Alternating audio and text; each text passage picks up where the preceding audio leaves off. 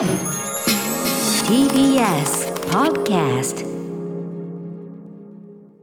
ではこの時間は現在全国の書店で開催中アトロクブックフェアについてお伝えします。全国の現場すなわち本屋さんからレポートをしていただきまはいしょう、現場レポート楽しみにしておりました、はい。今夜はこちらの書店員さんにお話を伺ってまいります。もしもしもしもし、こんばんは。はいこんばんは。はじめましてよろしくお願いします。お願いします。はい、えー自己紹介お願いします。はい、えー沖縄クジラブックスのとけしと申します。はい沖縄クジラブックス。とけしさん。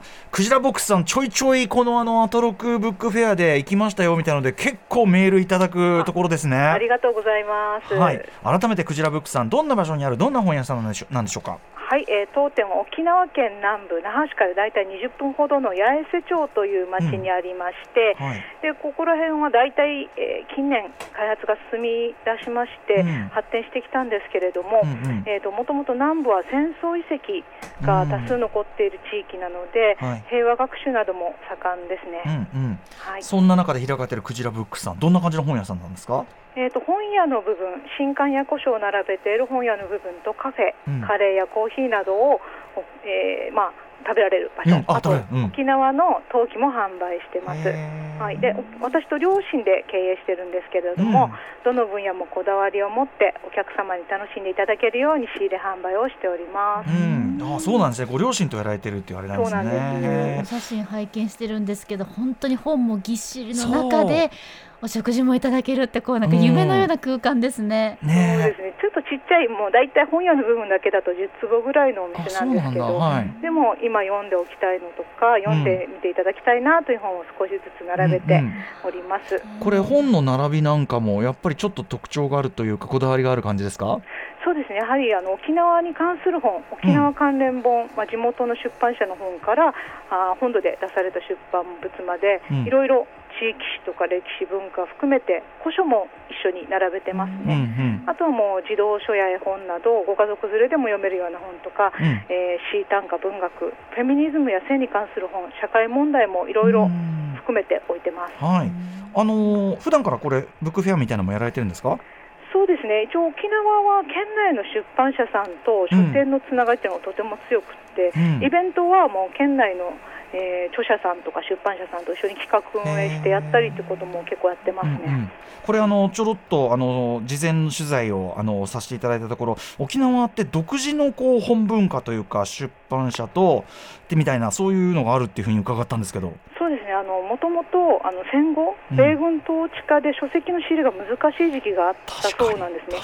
でその時にあの学校の教科書や農業用のテキスト三振の楽譜などから始まってあの自分たちの歴史文化を残そうという出版文化がかなり盛んになったそうなんですで今がそれもあの継続して続いているような印象ですそうね。か独立したその文化体系を自分たちで維持していくしかない時期があったからこそってことなんですね。そうらしいです。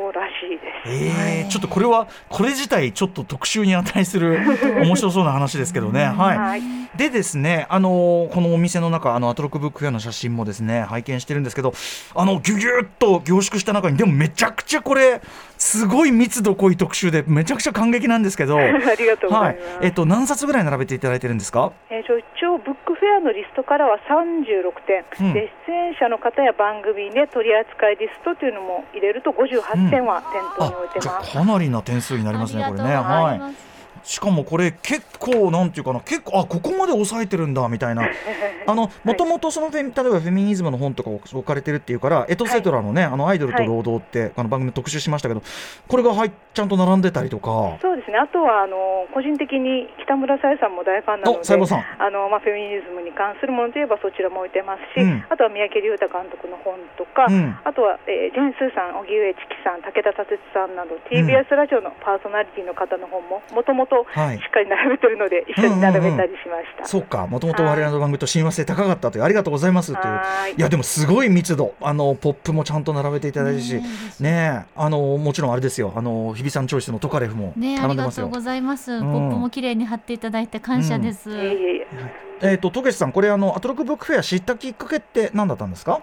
えっと元々があのもう本当に長年の TBS リスナーで、もうタマフル時代からアトロクも聞かせていただいてて、あありがとうございます。はい。であの純駆動書店さん、池袋店さんで、うん。アトロクブックフェアをやってるっていうのも以前も見てたので、うんうん。いつか参加したいなと思ってたところ、まあ全国開催されるっていうことだったんで、はい。これは参加しない手はないっていうことでご連絡しました。嬉しいな。なんかこうつな,、ね、つながるべくしてつながったって感じが嬉しいな。